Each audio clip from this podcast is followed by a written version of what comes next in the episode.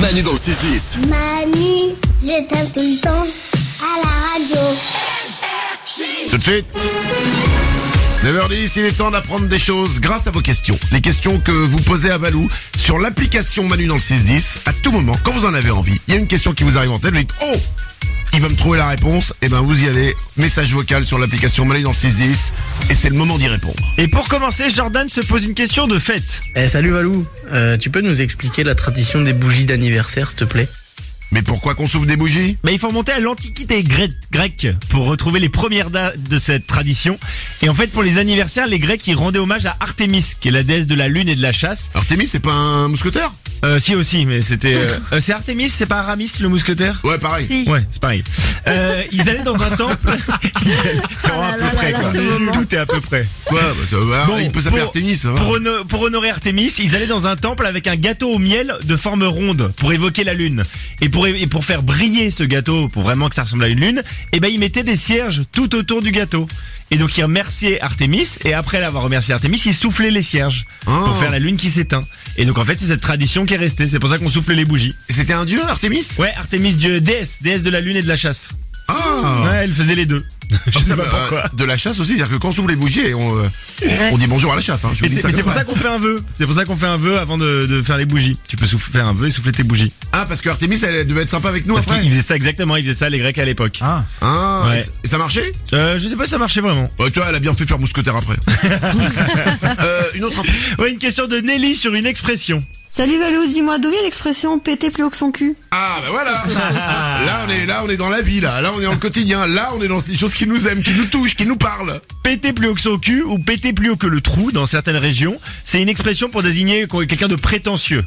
Et bah selon mes recherches, ça date de 1640. Pourquoi 1640 J'en ai aucune idée, mais ça remonte à, à cette époque. Et cette expression, ça s'adresse aux personnes prétentieuses qui se croient au-dessus de tout le monde, au point de ne pas évacuer leurs gaz intestinaux par l'endroit naturel, mais par un emplacement plus élégant. Donc arriver à évacuer par au-dessus euh, de, de- des fesses, quoi. Ah. Donc, en fait, ils se c'est croient- pas. Moi, je crois que c'était genre le P qui allait plus haut. Ouais, tu vois, ouais. genre qui, qui montait tellement euh, t'étais sur le toit. Pas Ouais, du ouais, tout. il part, C'est euh, genre, je suis prétentieux, quoi. Moi, je ne fais pas comme vous tous. J'arrive à le sortir par un autre endroit. Mais quoi. par où Bah, il y a pas vraiment d'endroit, quoi. C'est une image, si tu veux. Ah, mais c'est impossible. C'est impossible, ouais. Mais ça a donné euh, ce joli proverbe.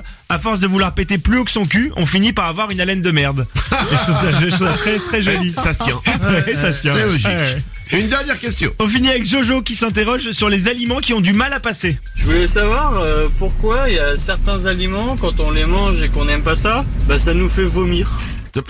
Alors, vomir peut-être pas jusque là, Oui. mais au moins une sensation de nausée. Vous savez, il y a ces aliments où on les aime pas, c'est Ouais, une à sensation de nausée. l'odeur, même déjà des fois. Ouais, ouais, des fois l'odeur exactement. Bah, Et le, en fait, chou, le chou de Bruxelles. Ouais, c'est un Les mécanisme. endives. Les Ouais. salsifis. Tout ça. Ah, Et ça, ben, je m'approche pas de ça, moi. C'est un mécanisme de défense du corps humain. En fait, soit un, i- un- c'est un aliment qui est pas bon pour l'homme, donc c'est inscrit dans notre patrimoine génétique et notre corps va nous faire rejeter l'aliment pour nous protéger. Par exemple, euh, si t'as une allergie euh, alimentaire, eh ben tu peux l'avoir dans la bouche et tu peux avoir des nausées immédiatement, soit dans la bouche, soit juste après l'avoir mangé. C'est pour te prévenir, attention, le mange Exactement, pas. ton corps réagit. Et ça peut aussi être psychologique. Je vous donne un exemple qui m'est arrivé.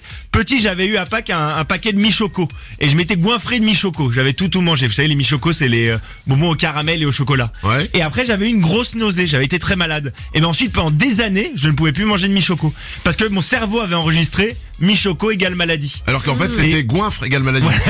c'est c'est ça, exactement. Et en fait, donc ça peut être très psychologique. Donc il y a des, des aliments, on se dit non, je vais pas le manger, il va me faire du mal. Alors que pas forcément. Mais les animaux, ils ont ça aussi.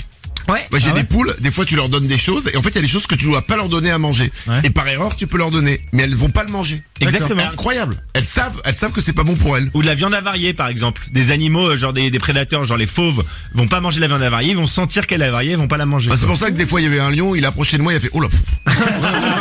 pff. bon, ok, problème d'hygiène.